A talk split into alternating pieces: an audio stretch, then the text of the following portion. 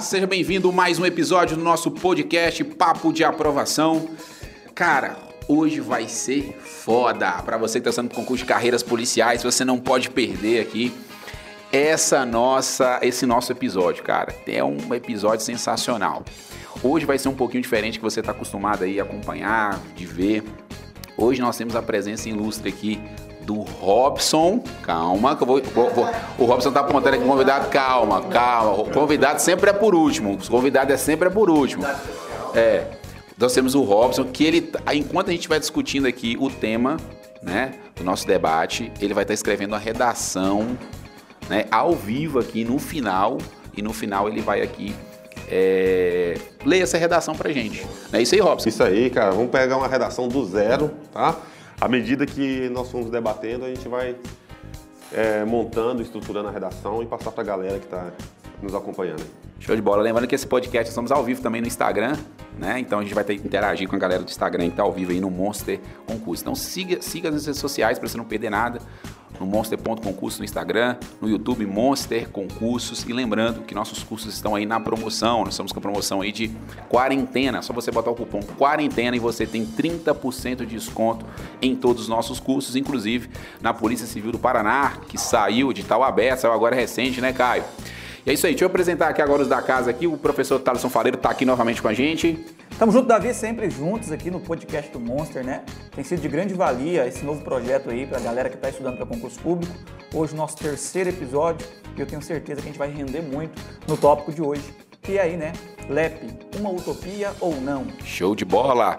Caioba, também com a gente aí, professor também do Monster, né? Já é, administrar as aulas, estreou agora. Grande estreia, viu? Grande estreia do Monster aí. Grande estreia do projeto Covid-19, já deixando o convite aí pra galera acompanhar as mil questões que nós estamos fazendo aí no YouTube.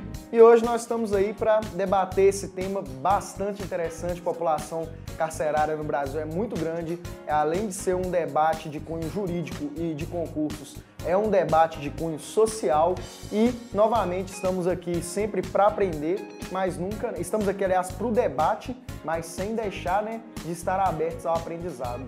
E agora sim, nosso outro convidado ilustre aqui de hoje, que é o Aguimar, para quem não conhece, é professor aqui do Monstro, mas também é policial penal.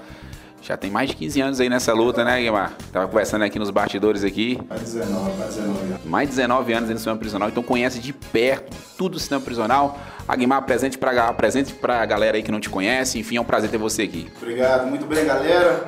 Como o nosso mestre Davi disse, sou o Aguimar, policial penal já há um, um tantinho de tempo aí, né?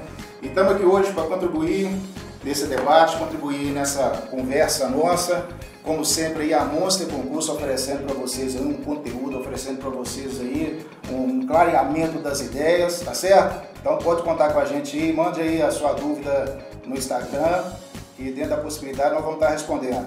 Espero contribuir com todos vocês aí. Um abraço aí. Valeu. Show de bola, cara. É o seguinte, você que está acompanhando aí, é, pô, eu tenho, sempre tive curiosidade, talvez você está perguntando, pô, eu sempre tive curiosidade de entender como é que é o sistema prisional, será que é igual no filme lá, Carcereiros? Será que é daquele jeito ali da Globo? Como é que é aquele negócio? Quando eu penso em, em presídio, eu olho o Carandiru, eu olho, pelo amor de Deus.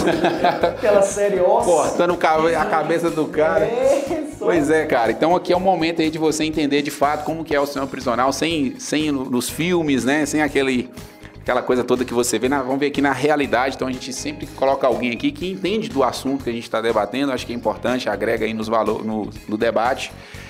E eu queria que o Caio, né? O Caio vai iniciar aí pra gente a introdução, porque muita gente talvez está acompanhando, a gente não sabe o que é LEP, não sabe como funciona o sistema prisional aí, os números, os dados. Queria que o Caio aí, sempre um menino inteligente, nos informasse aí sobre o nosso tema de hoje. Vamos lá, eu fiz alguns recortes doutrinários aqui e até da legislação.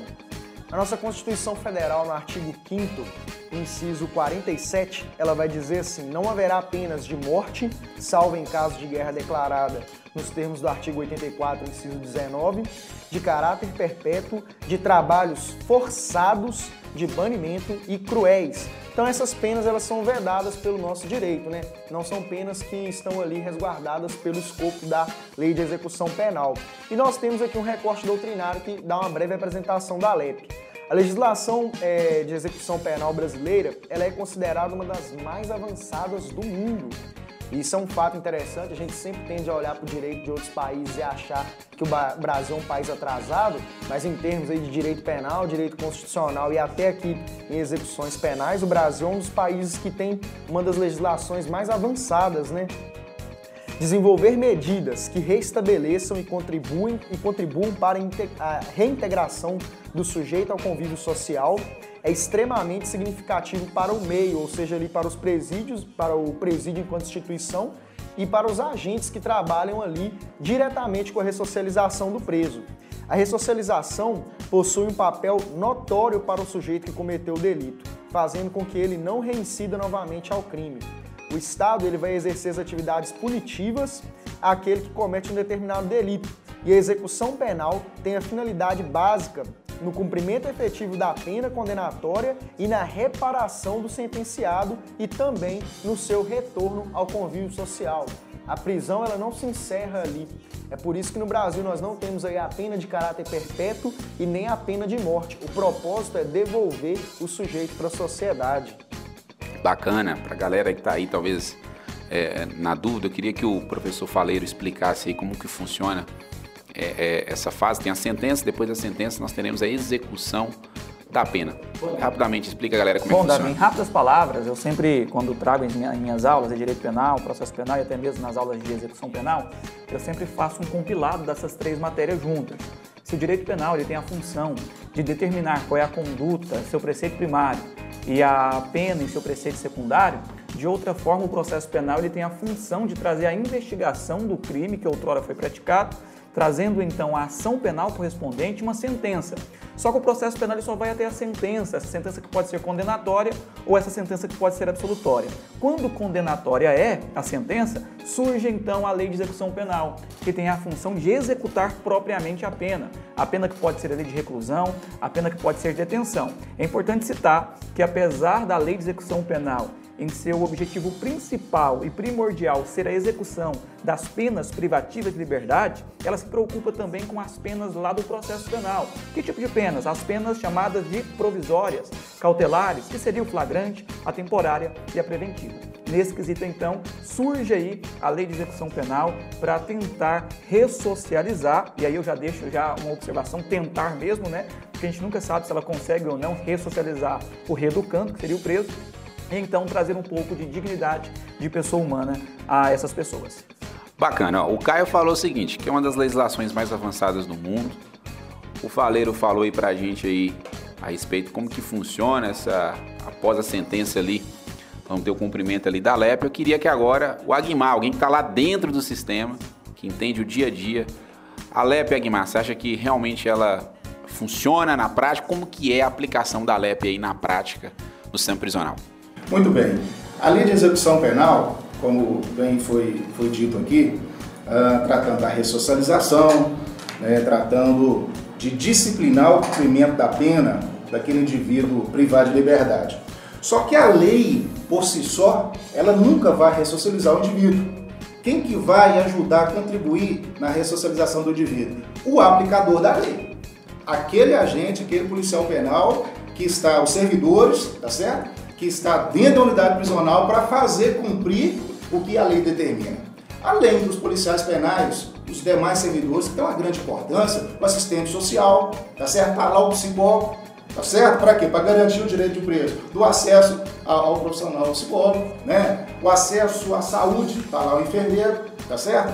Então, uma equipe multidisciplinar, né? Exatamente, exatamente. Então, se todos os servidores, se todos os policiais penais, né, se o Estado, também vamos falar é, depois aqui da superlotação, tá certo? Mas se as unidades prisionais tivessem os presos ali acautelados no seu limite, ou seja, para ficar nas vagas é, que a unidade foi criada para aquilo, ou seja, 300 vagas, 300 presos. Né? Há uma diferença que a gente vê hoje, uma unidade prisional de, com 300 vagas tem quase mil presos. Né?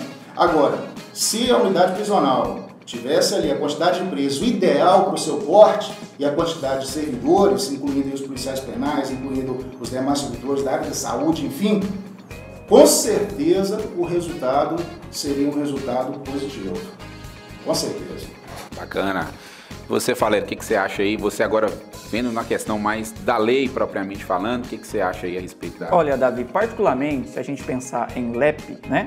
Apesar de ser um documento jurídico criado ali por volta de 1984, a gente poderia citar aqui que a prisão no Brasil, ela começa por volta de 1900, 1860 a 1865, com o primeiro nascimento da cadeia da Bahia, ok? Trabalho da Bahia na cadeia. E nesse quesito, então, esse surgimento de punição estatal, que é bem antigo, a LEP veio tentar trazer um novo molde, uma nova sensação de punição. Eu penso que existem vários requisitos, vários artigos previstos na LEP que são de grande importância, que realmente querem a ressocialização. Eu poderia citar aqui, e aí quero saber também a opinião do nosso querido Guimar, do artigo 120, o artigo 125, que traz aí as hipóteses de autorizações de saída, onde nós temos permissão de saída e saída temporária. Alguns juristas, alguns pensadores percebem que não seria o meio mais eficaz de ressocialização, fazendo menção à saída temporária, aonde traz aí uma hipótese de que o preso possa sair do estabelecimento prisional por prazo de sete dias, sendo possível cinco saídas ao ano, com um intervalo de 45 dias entre uma saída e outra. Bom, algumas pessoas pensam que seria um meio de ressocialização, mas será que esse preso que está no regime semiaberto, ele está pronto a se ressocializar ali com uma hipótese de saída temporária concedida pelo diretor do estabelecimento prisional? Ok.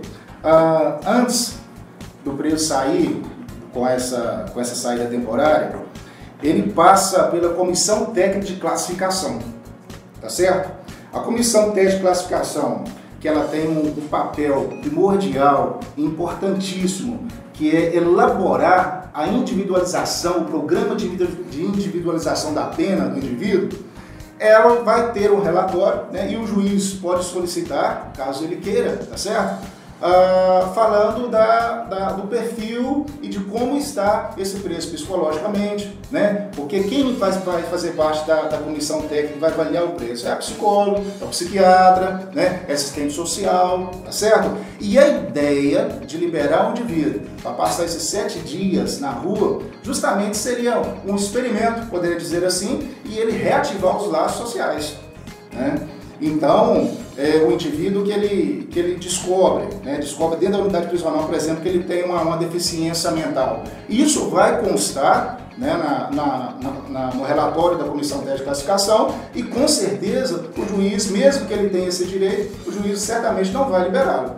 Né? Então, tem toda uma, uma avaliação. O cara que adquiriu o direito, ele vai sair imediatamente? Depende.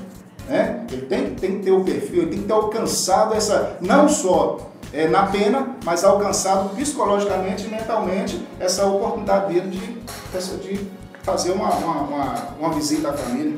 Bacana, então tem toda uma equipe né, que vai fazer essa, essa avaliação e eu, eu acho que uma coisa interessante que você falou, que é entender né, quem é, quem é o, esse, se esse preso realmente tá tendo uma, uma ressocialização, se, se tem condição de, vo, de evolução, né? É, de voltar para a sociedade. Acho que isso foi uma coisa bem interessante que você colocou. E aí, Caio, o que, que você tem para falar sobre isso aí? Cara, eu, é, fugindo um pouco do aspecto jurídico, né, da análise jurídica do tema, eu vejo que há um preconceito muito grande por parte da sociedade com essa questão da tratar aqui de uma forma mais comum do populacho, a saidinha, né? Que eles falam que o preso dá uma saidinha da cadeia, dá uma passeada é, pelas ruas, né? Ele volta ao convívio da sociedade ali momentaneamente. E eu creio que esse preconceito é muito fomentado pela mídia, porque é, nós temos ali alguns crimes que eles são de repercussão é, nacional, estadual, até mundial. Vamos, por exemplo, aí citar o caso da Suzane Richthofen, que matou os pais, é, e todo ano Todo ano que a Suzane Richthofen vai sair, eu tô enjoado, eu tô acompanhando o cumprimento da pena dela, o processo dela desde o começo. Eu podia ser advogado da Suzane Richthofen, porque todo ano eu sei quando ela vai ter o benefício, quando ela vai sair, eu vejo os mesmos comentários das mesmas pessoas nas redes, sociais falando que ela não mereceria sair pelo crime que ela cometeu. Aqui eu não estou analisando o mérito do crime que a Suzane Richthofen cometeu. É claro, foi um crime bárbaro, foi um crime pesado, ela está cumprindo a pena dela, não estou tendo ela por inocente nem por coitadinha. Mas nós vivemos num Estado democrático de direito. Nós vivemos uma população sobre a égide da lei, né? Nós estamos todos igualmente debaixo da lei. Quando eu vejo que eu estou é, me ouriçando, me levantando para julgar, para apontar o dedo para uma pessoa dessa forma, dizendo não merece, não sei o que, não sei o que, eu penso, e se fosse eu naquela situação? Porque dentro da cadeia, a gente não vai ter só quem cometeu crime pesado, crime bárbaro, crime bruto. Essas pessoas, quando você ouve o crime delas, você chega a pensar assim, nossa, uma pessoa dessa tinha que morrer. Porque eu lembro que naquela época da Suzane Richthofen, na, na época que o crime aconteceu, todo mundo falava, essa menina tem que ser extirpada, né? tem que matar essa menina. Mas você vai pegar ali dentro da cadeia um, um cara que ele cometeu um crime, por exemplo, passional. E aí quando você chega para o cidadão médio, para a população brasileira e fala para o cara assim, é, ah não, mas aquele cara ele tá na cadeia porque ele, aí o faleiro vai até me ajudar aqui com a questão que é direito penal, né? O cara teve a filha dele estuprada, ele não foi lá no exato momento e matou o cara, então ele fugiu ali das excludentes de licitude, mas ele encontrou o cara seis meses depois e matou o cara, é vingança. Entra no privilégio, mas ainda assim vai ser preso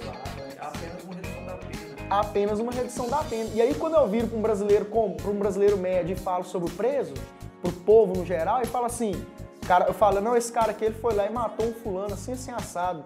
Tem que morrer. Cara desse não pode voltar para a sociedade. Eu falo, não, mas esse cara tinha estuprado a filha dele seis meses antes. Aí o cara fala, ah não, também não é assim, o cara é um pai de família e tal.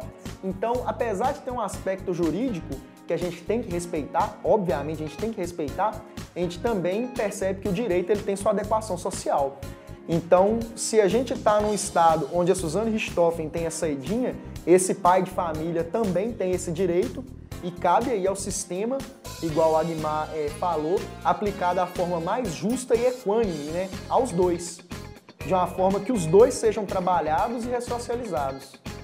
E o seu Robson, o que, que você tem aí a dizer. Nadando com os tubarões aqui, mas mil vezes.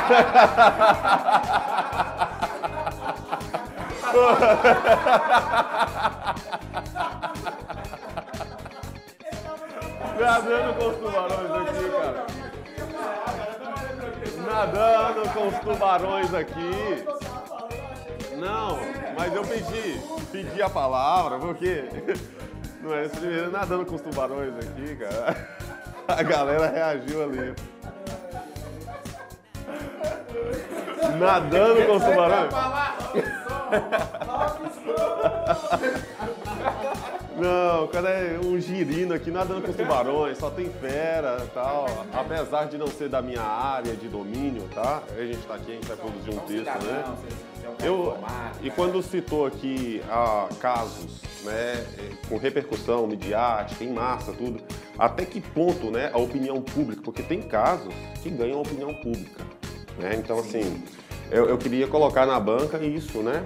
Até que ponto a lei, assim, ela, ela vai é, ser mais rígida ou não, dependendo da opinião pública. Qual o impacto a opinião pública tem dentro desse cumprimento. Né? Cara, é interessante, até o Faleiro e o Agmar podem me corrigir, o Davi também se eu estiver errado, porque é um aspecto aí legal, né? Eu não sou nenhum expert na lei de execuções penais, mas os processos da execução penal, eles correm em sigilo de tramitação.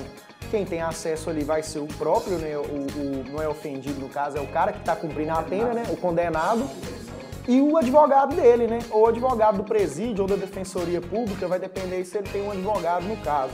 São essas pessoas que têm acesso a esse processo. Então a mídia ela se aproveita desses acontecimentos públicos, né? É aquele abutre que fica ali ao redor de um presídio e tal, para gerar esse tipo de comoção, esse tipo de burburinho, né? Porque eles não podem ter acesso ao processo. Que é um tapa na sociedade, assim. Porque, tá bem, quando lida situações políticas, temos recentemente aí o caso do Lula, né? Um, atos, vários atos de corrupção, enfim, etc. E aí depois entra na polêmica se tem prova ou não. Para mim tem. para mim merecia estar tá lá. Né? Aí quando solta, ah, não soltou o Lula, não poderia, tem que ficar lá, tem que mofar, tem que. E, e, e etc. Você acha que também que, que, que a LEP também não, não gera essa sensação de não, ou seja, que o crime compensa do não cumprimento de, de pena, ou seja, que não, não ficou o tempo necessário para poder se, vamos dizer, se arrepender do que fez ou pagar pelo que fez, podemos dizer aqui? Eu acho que o, o problema, ele não é da Alep, ele não é do sistema. O problema são das políticas públicas. É um problema ali de, das assembleias legislativas, deputados, senadores, e nem é uma questão de legislar, é uma questão de investimento.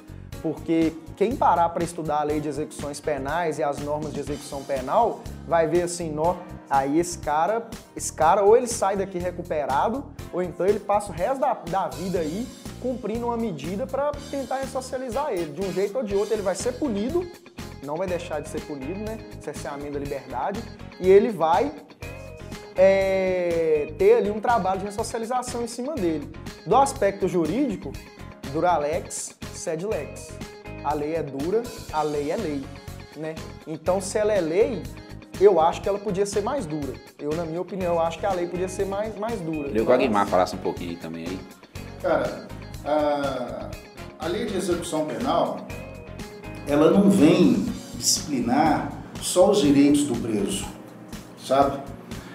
Você comentou aí se algumas pessoas formam opinião é, se o crime compensa. Para você, para vocês aí que estão tá nos, nos assistindo, que sonham em ingressar na carreira policial, na Polícia Penal do Estado de Minas Gerais, vocês quando adentrarem aí na unidade prisional, cara, é, é outro mundo, sabe? E além, e além da lei de execução penal, regulamentar, regulamentar não, disciplinar, inclusive os deveres do preso, tem ainda o regulamento interno que o preso ele tem hora para fazer as coisas, tá certo? Ele tem que cumprir as ordens do estabelecimento prisional, né? Além do mais, ele está numa cela que seria para 4, tem 15, tem 20, né? Então vem essa questão da superlotação também, tá certo? E, cara, a, a, lei penal brasileira, ela não é uma lei frouxa, não. Ela é uma lei rígida, né? É uma lei rígida. Agora, tem todas aquelas condições de você impor esse cumprimento da lei ao indivíduo privado de liberdade. Né? Igual comentou aqui agora há pouco, a respeito da comoção da sociedade em cima de, de certos crimes, tá certo? Ah, mas eu, como profissional, que eu vou tratar com esse indivíduo, com esse criminoso, eu tenho que saber ali que esse indivíduo ele foi condenado ao quê? A pena privativa de liberdade foi tirar dele o quê? O direito de estar livre. Não, a tá dignidade. Tá né? Exatamente. É. Agora, eu, quando estou diante desse indivíduo, tá certo? Eu vou fazer ele cumprir o que a lei, o que a LEP determina e ainda o regulamento interno. Ele vai ter que cumprir, tá certo? Então, é, ele cumprindo essa, todas as normas internas, por que, que ele não teria que ter acesso aos direitos dele? Como o nosso guerreiro aqui falou, tem aquela pessoa que é o vagabundo, que é o bandido, que é o criminoso, que é o reincidente. Mas tem aquela pessoa que não é um criminoso, mas, como todos nós estamos sujeitos à lei, né? ele cometeu um crime e está lá preso junto com essa situação, junto com esse indivíduo lá. Tá certo? Então a lei ela tem que ser aplicada de igual modo para todos. Né? Eu não posso dizer que aquele cara que matou, ele cometeu um homicídio porque a filha dele foi estuprada, ele foi lá e matou o estuprador. Eu não posso dizer que ele tenha direito e o outro, que é um bandido vagabundo, tirar esse direito dele. Sabe? Então. Tem mais direito que o outro. Exatamente, não pode. Né? Então a lei ela é de igual modo para todas as pessoas. Você falei, quer Olha, complementar algo aí? O Caio fez uma citação importante a respeito do processo sigiloso da Lei de Execução Penal.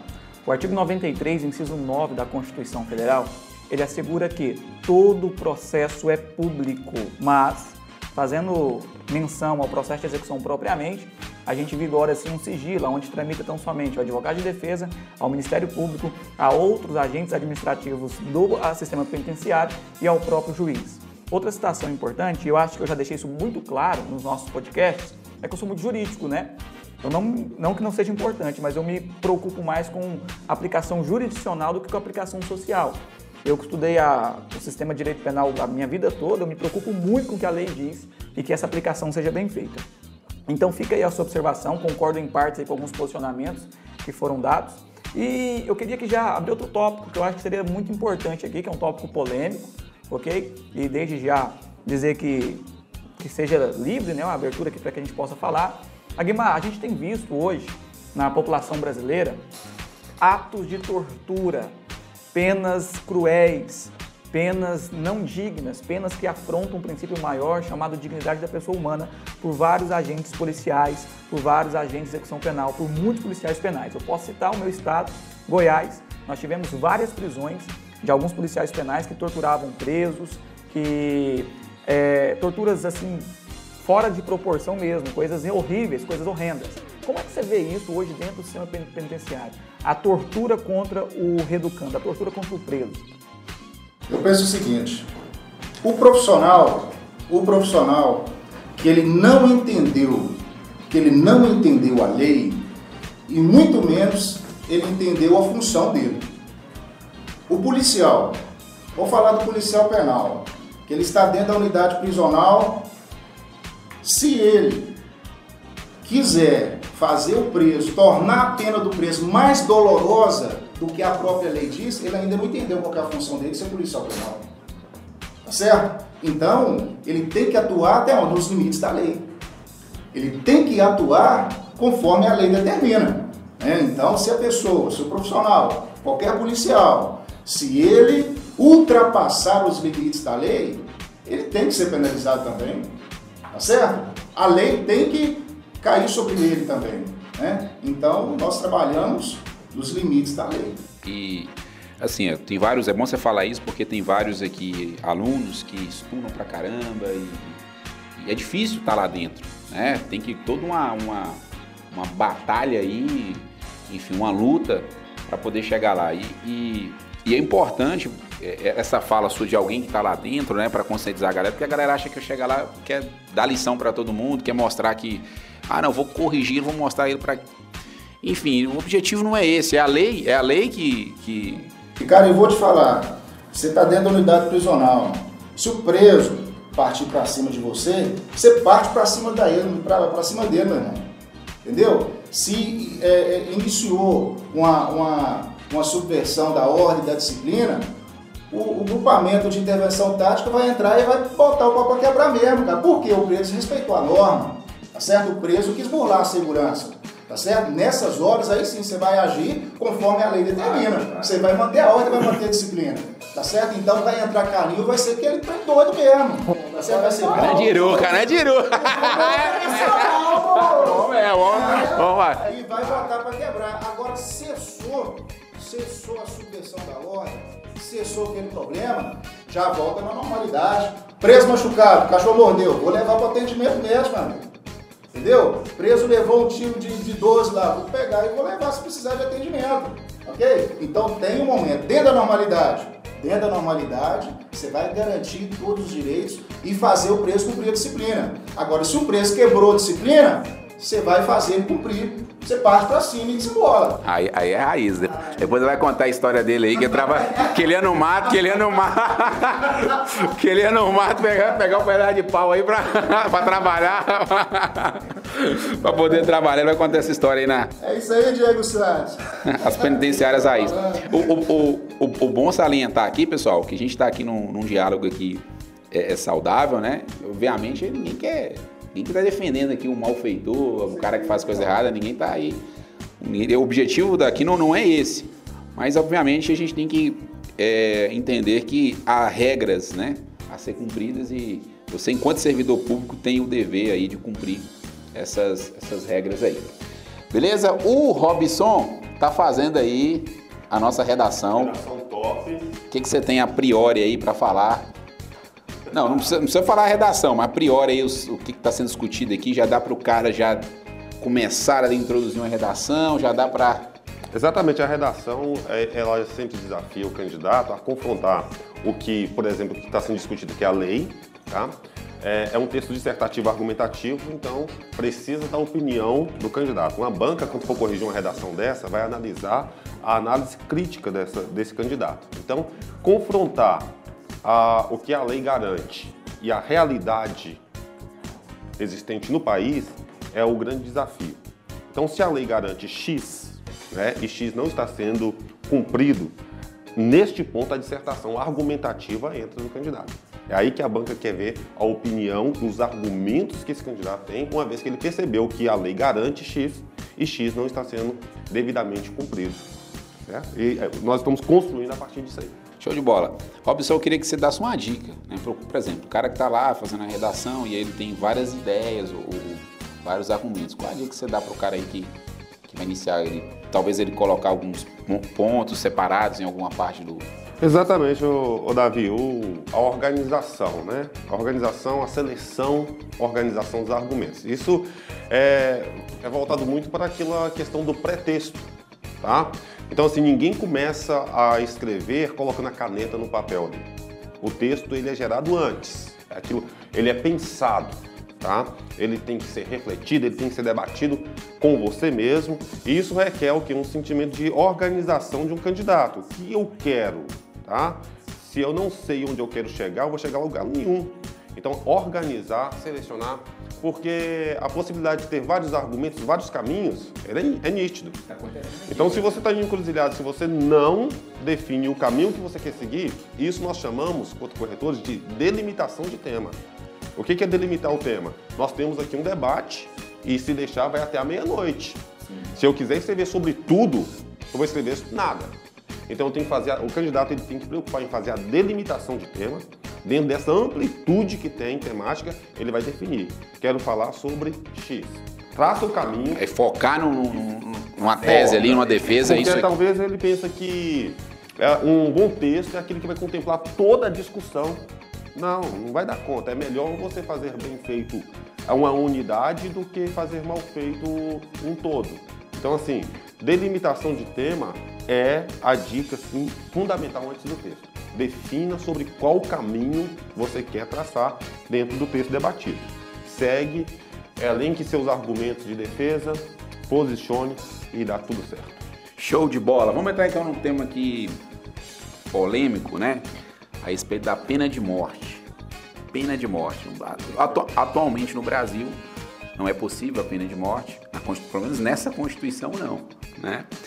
se rasgar essa e criar uma nova, quem sabe, né? Mas nessa não há possibilidade de pena de morte em caso de guerra, em caso de em tempo de paz, apenas há possibilidade em tempo de guerra, né? Então, salientando para vocês, em tempo de paz não há possibilidade de pena de morte, em caso de guerra declarada nós teremos sim a pena de morte. Atualmente, temos, temos em tempo de paz, então não é que se falar em pena de morte. Vamos lá, vou jogar aqui para os meninos aqui da, do lado jurídico, né? Os defensores da lei. Deve ter pena de morte ou não, Faleiro? O que, que você acha? Acha com a pena eficaz? O mundo jurídico, e aqui eu estou trazendo uma visão conglobal ou conglobante, né? Divide o sistema jurídico em dois: o sistema common law e o sistema civil law. O sistema common law, como é adotado nos Estados Unidos, defende a pena de morte em alguns crimes. Hoje, o sistema common law lá do sistema norte-americano diz que alguns crimes podem sim sofrer a pena de morte. Alguns juristas dizem que o Brasil não é nem common law e nem civil law, seria um sistema próprio, que eles resolveram chamar de brasileiro, ou seja, tudo aqui é criado novo. Aí surgiria até uma nova deixa do sistema jurídico, o direito de jabuticaba. Como assim direito de jabuticaba? Coisa que só tem no Brasil, né? Coisa que só existe aqui. E nessa vertente o Brasil vem seguindo uma linha diferente dos Estados Unidos, que é a não pena de morte, que até concordo, porque pena de morte afronta sim a dignidade da pessoa humana, afronta outros direitos individuais do indivíduo e a pena de morte tem fundamento cruel, desumano, falta de igualdade. Então, a legislação brasileira nesse ponto está de parabéns. Eu acho que nenhum crime pode ser submetido à pena de morte. O que a gente deve ter é leis severas, leis que tra tra vão tratar o ser humano não como coisa, não como res, mas sim como personalidade de pessoa humana. Fazendo adentro a pena de morte, já quero deixar aqui a deixa para os nossos alunos. Recentemente, a LEP teve várias alterações para a Lei 13.964, a Lei do Pacote Anticrimes. Já que a gente não tem pena de morte, hoje o RDD teve um aumento no quanto. O que até 2019 era um máximo de 360 dias, passa a ser de dois anos. E outros direitos foram aí rechaçados pela LEP, ou seja, visita, que era semanal, passa a ser de 15 dias, o quanto de pessoas que podem participar da visita. Então tá certo, LEP. Você não tem pena de morte, respeita a Constituição, mas deixou o RDD um pouco mais severo, um pouco mais drástico ao agente que vai receber a sua punição. Você, Caioba? Rapaz, Cara, eu, eu, eu, eu, tenho minhas divergências, mas. Faleiro falou muito bonito. Falou bonito, falou bonito. Mas eu, Falando pra gringo ver, né? eu sou 100% pró-sociedade. Eu acho que tem comportamentos que eles não devem ser tolerados em sociedade. Eu não sou a favor da pena de morte como primeira punição, mas se for colocar num sistema progressivo de cumprimentos de pena, eu é, enquanto se eu pudesse né, ser legislador e se a lei que eu criasse fosse ser aprovada, eu colocaria algo, por exemplo, assim, cumprisse uma pena, né? O cara cometeu um crime, cumpriu a pena dele, beleza. O reincidente, dependendo do crime, pena de morte. E dependendo crimes bárbaros, cruéis, hediondos, dependendo da gravidade do crime e de quantos crimes fossem cometidos até ele ser pego para o primeiro cumprimento de pena, também é aplicável. Vão- Vamos pensar alguém que já morreu aí, o Hitler, por exemplo, que fez aquele estrago Genocídio, todo, né? genocídio, Genocídio em massa e um cara que. pena de morte. Estupro, dependendo da quantidade de estupros ali, principalmente vítimas é, menores, né, pedofilia envolvida, pena de morte. Lembrando que tá falando de Páscoa aí, estamos perto da Páscoa, né? Jesus, né? Teve a pena de morte. Jesus teve uma pena de morte por crime político, né? Foi Exatamente. Estado. Exatamente. E você, Aguimar, como é que você vê essa questão? Polêmica. Senta o dedo ou não? Na verdade, eu sou defensor da vida. Sou defensor da vida, cara. É, no Brasil, imagina uma pena de morte no Brasil em que a exceção virou a regra. A prisão, que tem que ser a última raspa, virou a. a- qualquer coisa que o cidadão faz, ele é preso. Sabe? Agora imagina a pena de morte. Ia colocar mesmo em fila, bro. É, E você tem, por exemplo, a questão da opinião pública influenciando em decisões de magistrados, né? É, Sim, verdade. Dependendo, dependendo de algum caso, se for notório, enfim, você pode ter uma pressão ali social para aquela pena. Mas eu ainda, ainda tô um pouco meio com o Caio ainda, tô com o Caio ainda. Vou Fechar aqui, inclusive, Davi citou a questão do, de Jesus Cristo, que foi punido com pena capital, né? Por ali desrespeitar a lei dos judeus. A Roma, a princípio, falou que ele não tinha cometido crime nenhum contra o Império Romano, então, sobre aquele justo, né? Não derramarei o seu sangue. Porém, entrego aí ao seu povo para que o julgue. E o povo dele julgou ele como Não é que eu tô falando que Jesus é um criminoso, Não, pelo amor de é, Deus, eu sou cristão, a gente gente, tá- pelo amor de Deus, nós né? somos cristãos. A gente sabe, o povo, o povo na época que decidiu, né? Barrabás, Barrabás não, é... é Herodes. Mas era o outro bandido, né? Solta Barrabás ou Jesus? O povo falou, fica com Barrabás, bota Jesus lá na... Felizmente, né? O próprio apóstolo Paulo, ele vai falar que o Estado, ele é, enquanto ele possuir essa legitimidade, né, ele é autorizado a punir com a espada. A espada pertence ao Estado. Então, é, eu creio que a, toda a Bíblia é inspirada por Deus e que todo poder aqui na Terra é dado por Deus. O próprio Jesus Cristo falou isso, né? É, todo poder que lhe é dado vem do alto. Eu acredito que devemos seguir o império da lei, porque a lei é a lei do povo e vem de Deus.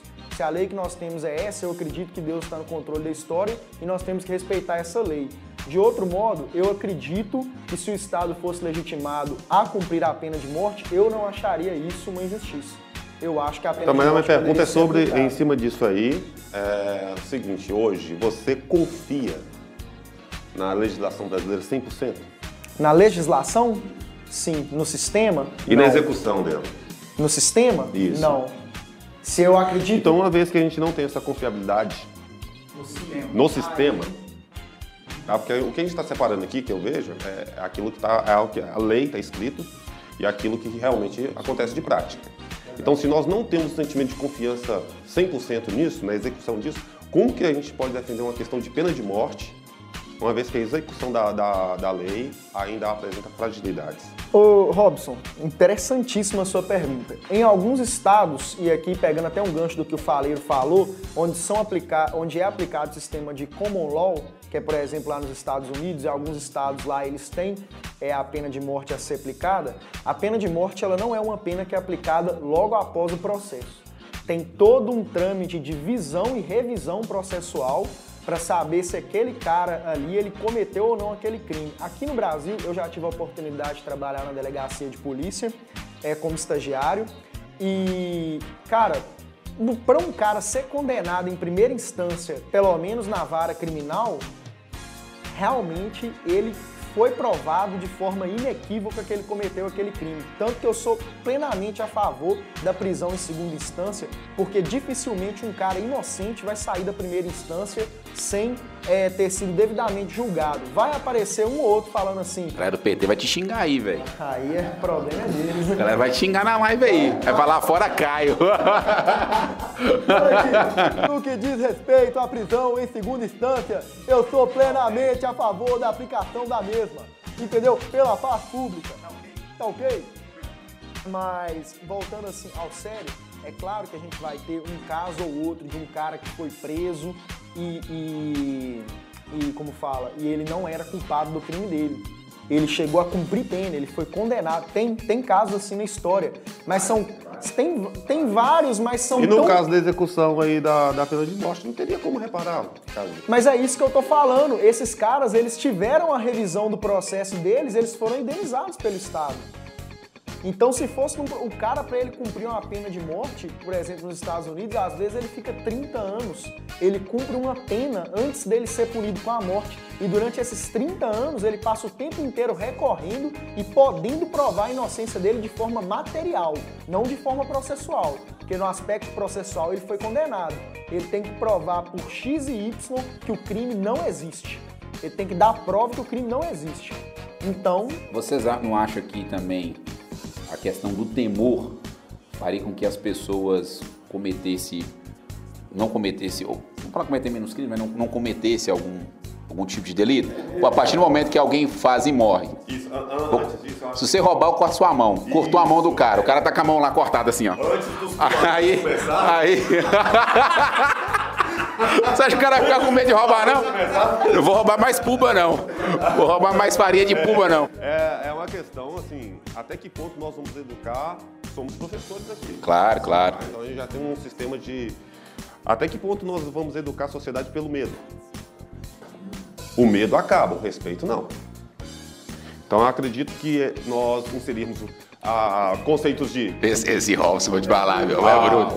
quietinho, dele. mas quando abre a boca também. de respeito é mais duradouro, mais viável do que educar pelo medo.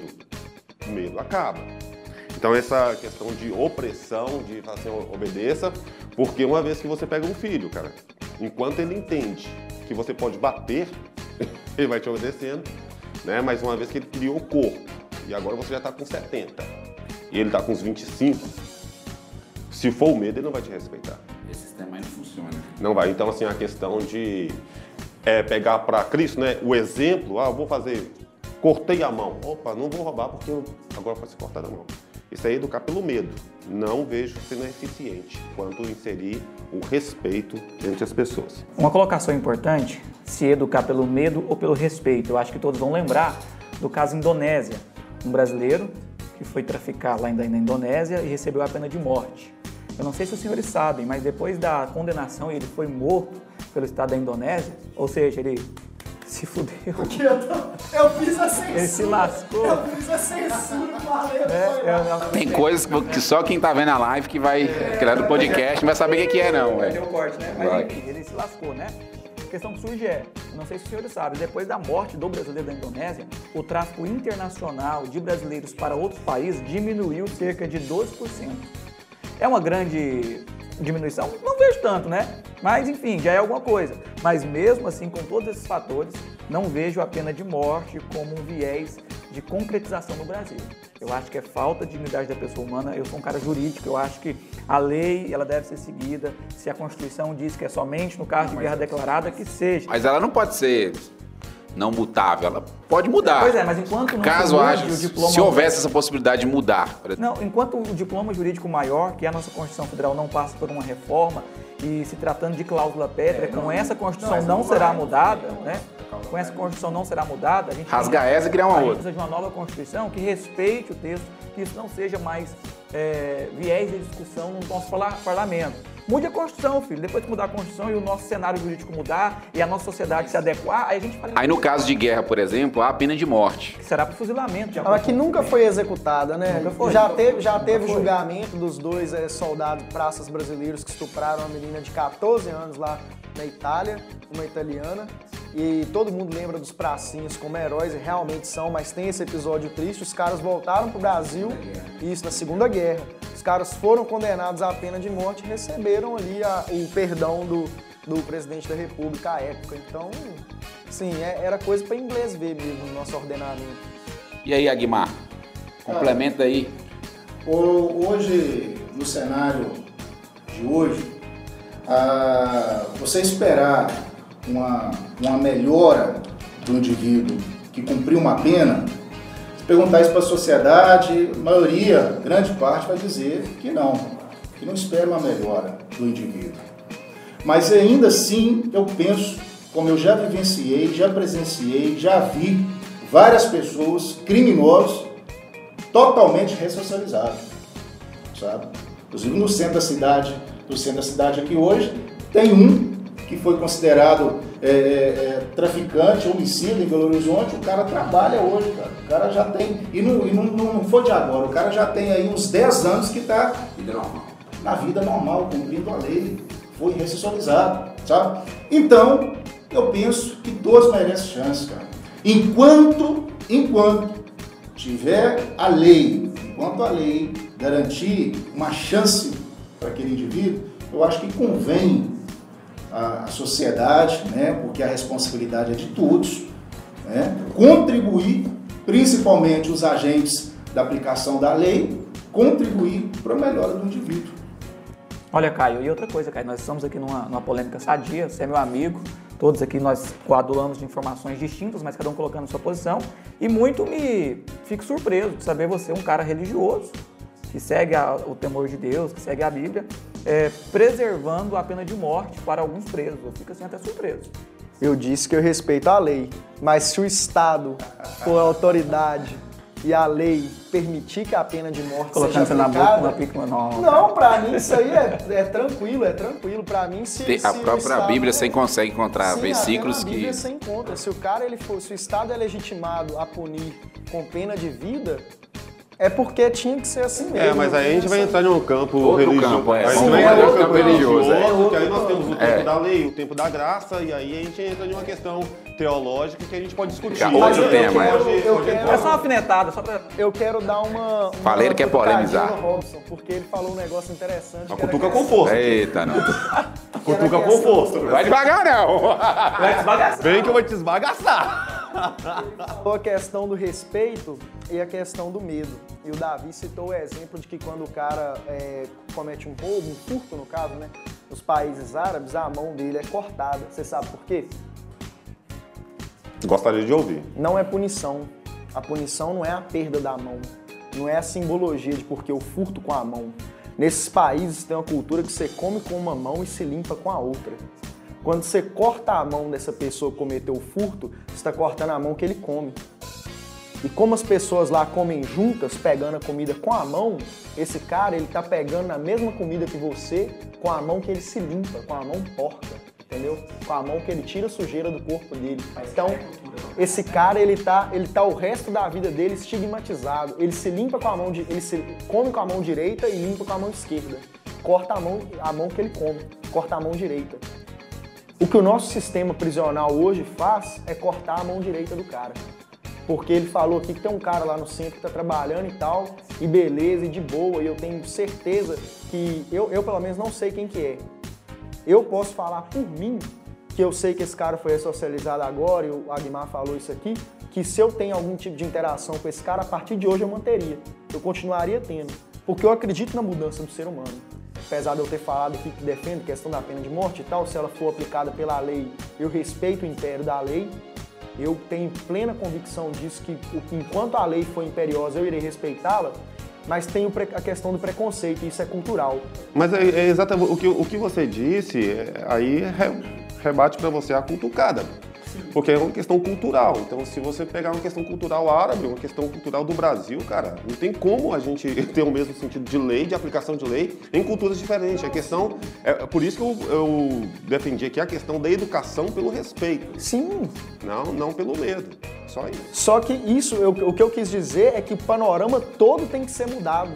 Entendeu? Não só, não só o panorama legal, não só você dizer que a pena de morte é uma questão de medo. Ou...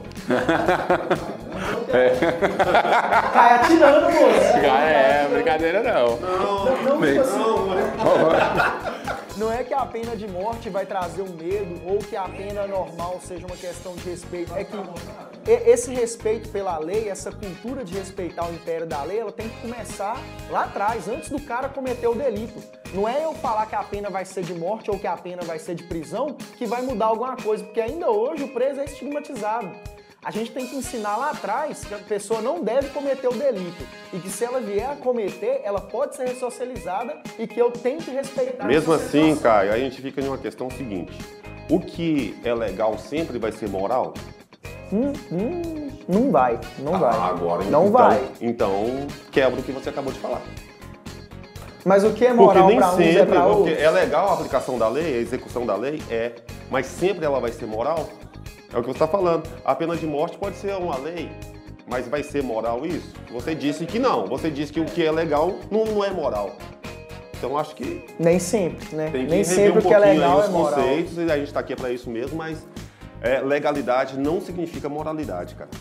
Bacana a vida aqui. Vai lá, Para Aguimar. falar a verdade, professor Robson, mestre do Portuga, Opa! você falou de moral. Cara, na minha opinião, a moral, ela está acima do direito. Sim.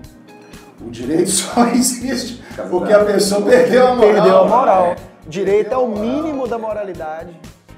Então, se, se todo mundo, cara, cumprisse A moralidade. a moralidade, não precisaria da lei. Exatamente. A, a, a lei se molda a moral- moralidade, né? Porque pelo que nós falamos aqui no começo, o cara que mata o cara que estuprou a filha dele, isso é um ato plenamente aceito. A gente, a gente pode colocar aqui o caso adultério, né? Antes era crime, pô, vai adulterando, vai adulterando, você, ah, isso aí tá normal, não é, não é, Virou uma mera imoralidade. Então a lei se, se adequou à, à sociedade. Mas vamos lá, tem uns entusiastas aqui, Aguimar. Eu queria que você contasse a sua história, como é que você entrou no- na polícia penal, que até então era. falava o que era agente penitenciário ou era guarda? Guarda de Guarda de presídio. Algum caso que marcou a sua carcerário. vida como agente penitenciário, como policial penal? Aí, ó, pra vocês aí que tá nos acompanhando aí nessa live, há mais de 19 anos, né, eu tô na, ingressei no sistema prisional em julho de 2001, e uma experiência que me marcou muito, muito, muito, muito. Meu primeiro dia de trabalho, na época ah, era chamada guarda eh, penitenciária, e na época não tinha efetivo, né, não tinha concurso público ainda, é, os efetivos que tinham na época eram pouquíssimos, que se transformaram em função pública. Um concurso que teve em 94 e o concurso foi anulado, aí eles conseguiram depois na justiça efetivar é, por essa razão. Mas meu primeiro dia de trabalho foi no dia 27 de julho, numa quinta-feira, e eu me apresentei no estabelecimento prisional às 7 horas da manhã. 9 horas da manhã desse mesmo dia, me apresentei às 7 horas da manhã. Às 9 horas da manhã, eu estava entrando no pavilhão, ok? Com 87 presos, numa cadeia recém-rebelada, era o terceiro dia de rebelião da unidade e a rebelião tinha finalizado. Então, para colocar as coisas em ordem. E eu, primeiro dia de trabalho, entrei como supervisor, que já era velho de serviço na época, para tirar um preso que ele havia falecido por, por infarto né, durante a rebelião. Então ele estava trancado na cela, já estava morto, morreu no- no- ao início da rebelião, né? E eu tive que ajudar a carregar aquele, aquele corpo. Isso me marcou bastante, sabe? Agora, o sistema prisional, tem até um guerreiro aqui perguntando é, como que é o dia a dia no sistema prisional. Hoje, né, completamente diferente do que antigamente, né? É, antigamente, o sistema prisional ele era escasso demais em tudo que você pensar, em viaturas, em armamento, não tinha armamento, né? Nós fazíamos as conferências diárias no- no- dentro da cela, né? Como é feito até hoje, as conferências de cela. E a gente usava um bastão para bater no chão, falava bate-cela, para quê? Para a gente descobrir se tinha túnel, tá certo? Então a gente batia o bastão no chão, né? Ver se não estava oco. E aonde, meus guerreiros, que a gente conseguia esse bastão? A gente ia no mato, cortava. É desse jeito. mato, Raiz. raiz demais. Pô, o Estado não dava não, Aguimar? Os Nutella tá pensando, ai meu Deus, o Estado não, dá, não Os dava não. materiais nossos foram de um certo tempo pra cá. Sabe, antigamente a gente não tinha armamento, a gente não tinha tonfa, tá certo? E muito menos o bastão. Vocês lembram na época a polícia militar não usava um bastão de madeira? Madeira. O nosso era pedaço de eucalipto, meu. a gente ia no mar. Deixa ela. É nisso que eu queria perguntar ao senhor. É o seguinte, é, é, na escola, né, nas escolas, eu sinto o seguinte, é, você está falando do- da sua história, eu sinto que o- o- os professores não são preparados, a faculdade não prepara o professor para a realidade que tem lá dentro da escola. Sim. É totalmente diferente, tá? Em relação ao agente penitenciário, ao agente é, penal, é dessa forma? A- a- a- em sua maioria, eles estão preparados para a realidade que vive? Não, não estão. A, a realidade é o seguinte: a, a Polícia Penal hoje, né, a gente vê é uma, uma instituição que está crescendo pra caramba, né, é bonito se ver. Como acontece hoje dentro da unidade prisional, as equipes de intervenção, é bonito se ver. Sabe, os, os policiais penais que fazem parte da, da equipe de intervenção, que fazem parte do canil, tá certo? Então, para você que não sabe, dentro da unidade prisional há diversos setores. Tem o canil, tem a equipe de intervenção, tem o GETAP, igual você vê as viaturas bonitas aí rodando na rua, escoltando o preso, levando aonde? Levando no- no judiciário, levando no, no hospital, tá certo?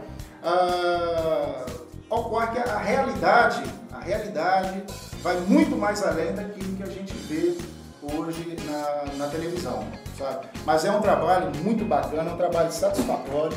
Eu não me arrependo nem um minuto tá, de ter ingressado no sistema prisional. E está evoluindo demais. Tanto prova disso que está evoluindo, que foi aprovada agora a Polícia Penal. Queria até que você me falasse dessa, da importância né, da aprovação aí da Polícia Penal, o quanto isso vai impactar aí na, na atividade de vocês. Claro, vai impactar principalmente internamente em cada policial penal. Vai aumentar ainda a satisfação da pessoa a- a praticar e executar os trabalhos dentro da unidade prisional, sabe? Já que a atividade é uma atividade policial, né? É uma atividade policial e demorou ter aprovado aí a polícia penal. né? Então, com certeza vai impactar, né? a- hoje o preso, por exemplo, o preso que, que empreendeu uma fuga, né? Antigamente, ah, antes da polícia penal, o, o agente penitenciário ele até ia atrás do preso, né? Recuperar aquele o, o, o foragido. Só que o preso fugiu, saiu do estabelecimento prisional por fuga, tá certo? A competência já seria da polícia militar. Hoje, preso foragiu, fugiu, a polícia penal ela é capaz e legal para ir lá recapturar o indivíduo. Bacana, então dá mais autonomia, né? Sim. A- ainda falta uma regulamentação né, dos, dos Isso, estados. é. O dos estado aqui, no nosso estado de Minas Gerais, já está sendo feita a, a- a- a regulamentação, né? A secretaria vai, salvo engano, já até apresentou na Assembleia Legislativa para aprovar e regulamentar a Polícia Penal aí no nosso estado de Minas Gerais. Top, Aguimazão, raizão, bruto. bruto demais. Aí tem história aí no sistema aí, tem várias histórias que dá pra fazer um, Um livro. um livro aqui, um podcast aqui de Vários podcasts. vários Só de histórias. Só de histórias aí do, do sistema prisional. Agora sim, tem muita gente que está nos acompanhando e fala assim, poxa vida, sistema prisional, pô, perigoso demais, eu vou entrar lá dentro não, tem medo, vejo uns filmes, eu vejo, vejo lá, porra, can- corta a cabeça do cara e joga lá fora, porque às vezes o cara vê pre- presídios no, no norte, enfim, no nordeste aí, e o que acontece, enfim. Mas eu queria saber a realidade aqui em Minas. Como é que tá aí a realidade aqui em Minas? É um sistema que a gente pode falar assim, é tranquilo ou não? Como é que tá a situação aí? Tranquilo, eu não vou te dizer que é, não, sabe? Mas um exemplo. Antes de 2008, tinha uma unidade prisional aqui e que ainda não era é, é, administrada, ainda na época chamava SUAP, que era a Superintendência é, de Segurança. Ah, foi a unidade que mais matou preso. Toda semana era dois, três que era pendurado na grade, sabe? Ah, a unidade prisional foi assumida né, pelos agentes penitenciários, começou a executar o trabalho, isso acabou, tá certo? A cadeia nunca mais morreu um preso de morte matada. Né? Só morrida, né? é, Só morrida. Mas o perigo ele sempre existe. Só que hoje, principalmente, ah, tudo é feito dentro é, da segurança, nos limites da segurança, sabe? Hoje você vai entrar num corredor, num pavilhão, você não entra mais sozinho.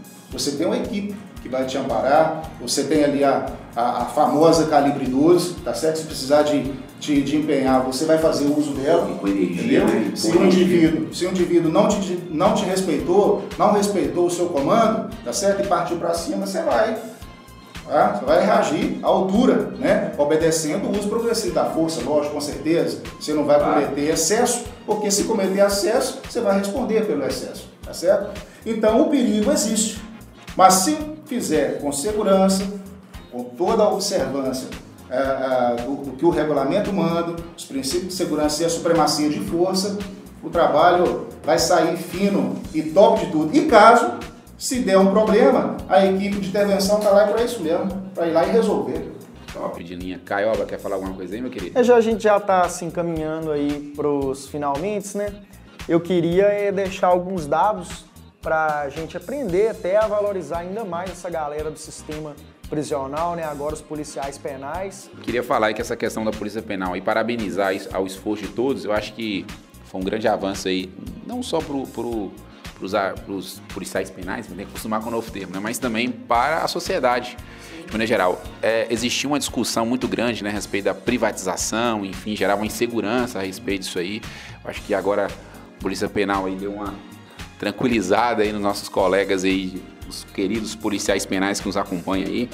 Enfim, é isso aí, parabenizar toda a classe aí pela luta. E eu acompanho sempre aí a galera aí, Facebook, enfim, meu irmão também trabalha dentro do sistema, então a gente sabe a luta aí da, dessa galera.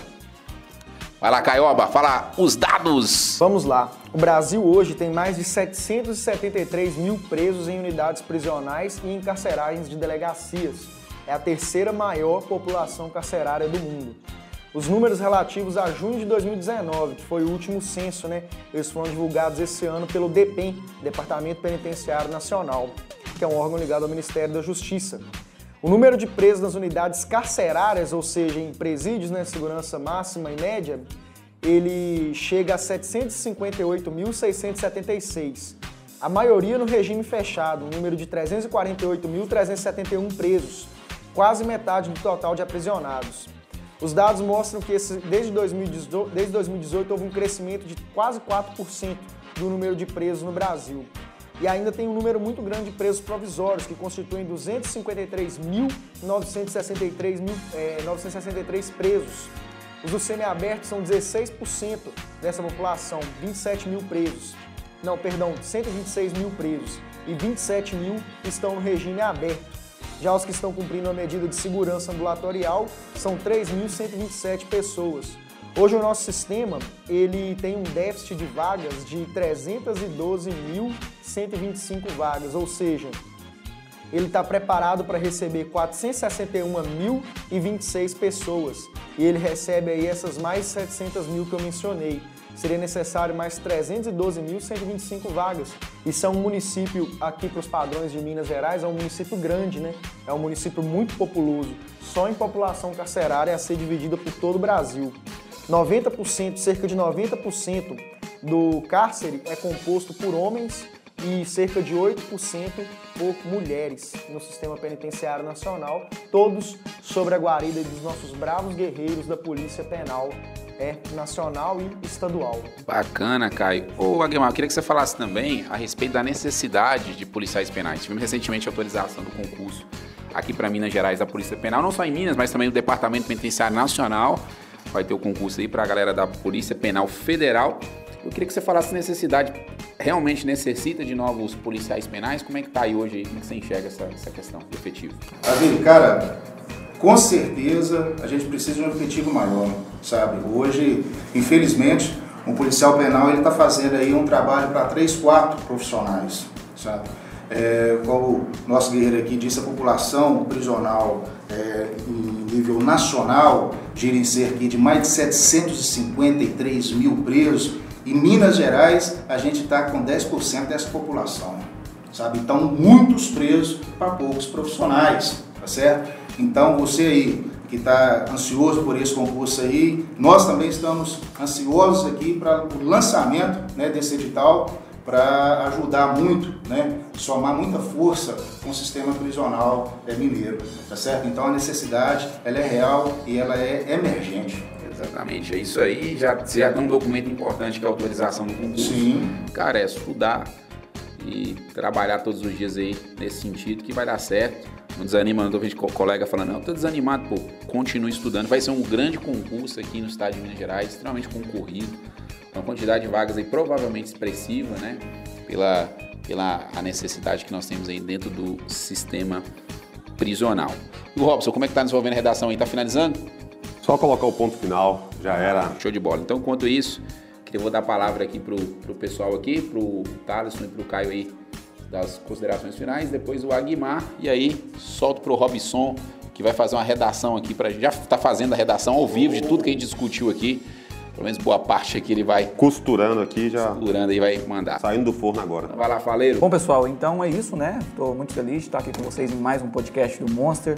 A gente sempre aprende muito, coloca as nossas ideias, os nossos pontos e a gente debate aqui sempre crescemos muito com a posição de cada um deles. É, teremos sempre esse podcast, né? É um novo lançamento do Monster aí. Semana. E quanto ao LEP é isso aí, né? Fica aí ah, os dizeres da LEP, né? nós tratamos os pontos jurídicos que foram observados e os pontos sociais. E vamos lá, vamos lutar aí para que a LEP seja aplicada aí de forma eficaz ao sistema penitenciário brasileiro sempre. É isso aí. Ah, eu tenho a dizer que já estava até comentando antes, quando a gente conversa com o servidor igual a Guimar, a gente passa a olhar a carreira de, com outros olhos. Eu entrei aqui para conversa com a oposição e saio com a minha visão do sistema carcerário, da legislação é, de execução penal totalmente mudada e passando a admirar muito mais tanto o Aguimar, quanto o sistema, quanto a lei, quanto é, é, é, os parâmetros estabelecidos, né? a forma com a qual as políticas públicas são executadas nos presídios e com relação à população carcerária. E espero que melhore cada vez mais né? com essa questão agora de ser polícia penal, que os nossos governantes olhem com, melhor, com melhores olhos para esses profissionais e para o trabalho que eles desempenham junto à população carcerária no Brasil, como nós vimos os dados, né? População muito grande. Que mazão, obrigadão, irmão. Deixa suas sua rede social também para quem quiser acompanhar aí. Muita gente talvez, não sei se você se você vai divulgar aqui, não sei se a galera vai te perturbar bastante, tá? te mandar muita mensagem. Mas se você quiser divulgar, fica aí o espaço aí, enfim. Obrigadão. Eu tô, eu tô fraco na, na, rede social aí, mas eu agradeço né, o convite Agradeço que é, sempre é um, um crescimento para a gente, né? E principalmente tratando esse tema e com muito respeito às opiniões diversas. Né? Agradeço aí a nosso guerreiro aqui a, a opinião né, pela, e o respeito pela Polícia Penal. Só responder uma pergunta aqui para o guerreiro, que ele perguntou a respeito da carga horária, horário de trabalho. Ah, fala isso, muito bacana você falar Horário de trabalho do, do policial penal, tá certo? Normalmente, né, de modo geral, é a escala 2 por 36, né? tem a equipe de escala 2 por 36 e recentemente foi autorizado é, a 24 por 72. Né? Ou seja, o que é 12 por 36? 12 por 36. Não, não é okay? O profissional ele vai trabalhar 12 horas e vai folgar 36, ok? 24 por 72, o profissional vai trabalhar 24 horas e folgar 72 horas. Ainda há aquelas escalas né, que, que chama é, diarista, que normalmente quem compõe essa, essa escala é o pessoal que trabalha no, no GETAP. É o GETAP, o que, que, é? O que, que é o GETAP? É o grupo de escolta tático prisional, tá certo? É aqueles profissionais que ficam transportando os presos para diversos locais, ok? Beleza aí? E ó, Polícia Penal de Minas Gerais está crescendo, ok? Vai ser um prazer ter você que está se preparando aí para ingressar. E ó, fica de olho aí, fica ligado aqui na Monster Concurso, que só aqui que tem aquelas dicas especiais para vocês, hein? Valeu! Pergunta difícil agora para você, Aguimar. Taurus, Glock ou Imbel? Aê! Quem vai responder? Vou responder, vou responder. Taurus, eu tenho a minha. Em Bel, eu tenho a cautela fixa do Estado. Então, eu fico com as duas. Show de bola, bacana. Lembrando que o policial penal tem pó de ar, onde a gente pergunta com isso. Certeza, Pelo amor de Deus. Certeza. Tá? E vamos lá, Robson, como é que você chegou esse, esse debate aí? E fala um pouco pra gente, dá dicas aí pra galera que vai construir uma redação e manda brasa aí na sua redação. Aí, mano. Exatamente. Se, todo, se todas as pessoas tivessem o costume de fazer o que nós estamos fazendo aqui, sabe por que esse debate aqui, ele é um debate para a família, para dentro de casa, é um debate para as redes sociais. Debater isso dentro de casa com a família é, é, é ótimo. Então, quanto mais debate, é, mais tem autoridade para se inscrever, tá? É, tem um escritor francês que chama Patrick Chavodot, eu tive a oportunidade de presenciar esse cara em São Paulo, em uma conferência dele. Ele fala assim: ó, nós nos constituímos sujeitos na e pela linguagem. Então, se você discute a linguagem, você está se tornando um cidadão, você está se tornando um sujeito. E quanto mais você é interagido com as problemáticas sociais, mais habilidade de escrever sobre elas tem. Então, assim, a dica é importante: você estude, filho, estude, leia, sabe? Tem que ter leitura. Produzir um texto assim sem base é muito difícil. E para você ter esse problema sanado, aí você vai precisar fazer um curso chamado Redação do Zero. Que mesmo que você esteja deficiente na, na, na escrita, o curso Redação do Zero, disponível no Monster Concurso, vai te gabaritar a escrever. Mesmo assim, por mais que nós vamos facilitar a sua vida na escri- na escrita, não tira o compromisso de você se tornar um cidadão que lê, leia, tá? Eu queria te parabenizar, Robson, porque assim, é muito fácil o cara chegar e falar assim, não, sou professor de redação. Agora, o cara tá aqui, no debate, ao vivão, fazendo aqui, ó. Tá ao vivo aqui pra, pra todo o Brasil aqui no, no Instagram aqui do Monstro. A galera vai ouvir no podcast gravado, mas estamos ao vivo aqui no Instagram do Monstro. O cara escrevendo aqui. Não chegou com o texto pronto, ele escreveu aqui Do o zero, do texto. zero. Do zero. Então, é, é, você ter essa coragem de fazer isso, parabéns aí. E mostrando, mostrando a cara, pra, botando a cara pra bater. Rob, Robson, Colocando a cara. Fala E se for bater, bate e faz. forte, É isso aí. é cascudo. hein? bom é brabo, bom é brabo. Então vai lá, Robson, manda aí. Vamos lá, nós fizemos aqui um- uma questão de redação aqui, o que mais é, não é para confrontar o que foi debatido, mas para levar para a galera que está escutando, para a galera que está assistindo aí, é como que uma, uma estrutura pode ser formada diante disso aí, um texto que a gente vê como as ideias padrão aqui e dá muito sucesso, tá certo? Bora lá? Então a gente vai, vai mais pelo sentido assim, ó, promulgada pela ONU em 1948 da visão, a Declaração Universal dos Direitos Humanos garante a todos os indivíduos o direito à segurança pública à dignidade social, tá certo? Show! O que, que o candidato tem? Isso aqui é uma alusão textual. Eu peguei um documento forte, tá? Mas aí vem aqui, conectivo de é, adversativo. No entanto, com, conquanto, tá? O sistema prisional brasileiro apresenta grandes entraves a serem superados de imediato. Tá? Olha o posicionamento crítico do, do, do, do escritor, tá certo? Uma vez que a realidade dos presídios e a população carcerária expõe realidades de fragilidade e precariedade. Nesse viés, é de fundamental importância analisar e debater não só sobre a execução penal, assim como o sentimento de impunidade existentes no país. A priori, há de se considerar que, indubitavelmente, a Lei de Execução Penal, a LEP, diverge em duas vertentes, são é, a utopia e a aplicação de fato. Diante disso, conforme Thomas Hobbes, o homem é o lobo do pró- próprio homem. Consonante afirmativa do autor, entende-se a necessidade de que a lei escrita seja em mesma proporção prática. Em segundo plano, é notável que o sentimento de impunidade é perceptível em grande parte da sociedade brasileira. É, ela pode ser fomentada pelo surgimento tanto quanto a continuidade de crimes no território nacional. Tal fato pode ser respaldado, dentre outros, é, pelos artigos 120 a 125 da LEP, que garante a autorização de saída e pode ser sustentada por outros fatos. Quer dizer, a- essa autorização de saída pode levar à sociedade um sentimento de impunidade. Eu vou praticar e não permaneço. Diante dos argumentos supracitados, é evidente que o sistema prisional brasileiro precisa urgentemente ser revisado e reestruturado. Sendo assim, é imperioso que o Poder Legislativo e o Executivo intervenham efetivamente na reestruturação e correção das fragilidades observadas no sistema é, penitenciário. Consonantemente a isso, o Ministério da Educação é, deve intervir junto a essa, essa, junto a essa realidade para que a educação e o respeito do cidadão é, antecedam a punição, com valores que hajam, com valores que não disponham a necessidade de punir antes de educar. Sendo assim, a sociedade brasileira estará mais próxima dos direitos universais garantidos pela Declaração Universal dos Direitos Humanos. Fechei? Top demais. Então percebi que isso de alguma problemática no final isso é uma, uma solução, né?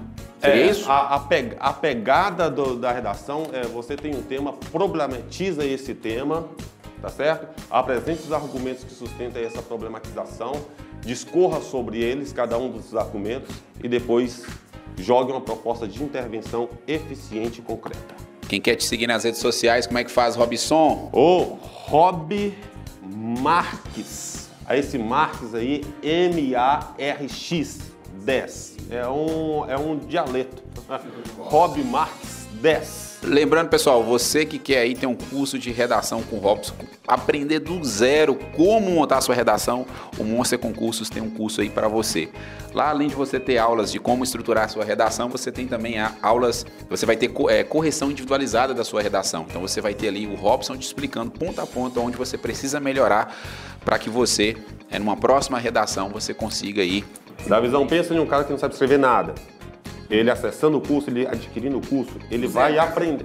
Ele não, Porcaria nenhuma, ele não escrever. Até hoje. Não sei nem alfabeto. Ele, tá, ele é concurseiro até hoje, ele não escreveu uma redação na vida. Ele vai acessar o curso, ele vai aprender. E pensa em um cara que já tem a prática. Ele vai ser aperfeiçoado. O curso contempla todos mesmo que querem gabaritar a redação. E o diferencial que esse curso vai ter é o acesso. Ao, ele vai ter a redação a devolutiva, pontuado, e ele vai ter acesso também à aula ao vivo da vida. Ao vivo comigo. Então você lá falando com ele. Não é no YouTube, é ao vivo. Ele pode conversar, mandar hora, mensagem. Na hora, cara. Na hora. Show de bola, Robson. Então tá aí no site do Monster, acessa lá monsterconcurso.com.br a partir de segunda-feira Hoje é que dia? Hoje é segunda-feira, vai dar que dia? Só pra ver a galera dia que tá 13. acompanhando aí. Vai dar dia 13? Dia 12. A partir do dia 12? A partir do dia 12 tá disponível ah, no site. Davi, que não é só o professor Robson que está lá não, tá? Professor Faleiro, professor Davi. É, sim, a gente vai estar tá lá também, a gente vai estar tá lá também. O cara vai estar tá levando um professor de língua portuguesa e dois tubarões. Show de bola, é isso aí. Então, brigadão a todos vocês aí, brigadão Aguimar pelo seu tempo aí, tá dedicando aí a, a essa galera com o aí que tá acompanhando a gente. Então é isso, galera. Se quiser ver mais episódios, sempre acompanha aí nas, nas mídias aí, os streams, né? Spotify, enfim, a gente tá em tudo, a gente tá em todo lugar aí, a gente tá aí. Só você pesquisar Monster Concurso. Não vai para falar todas as plataformas aqui, não, mas o Spotify é a mais famosa aí. A gente tá aí para vocês aí toda semana um novo episódio. Então é isso aí. Valeu. Aqui é Monster. Monster. Valeu.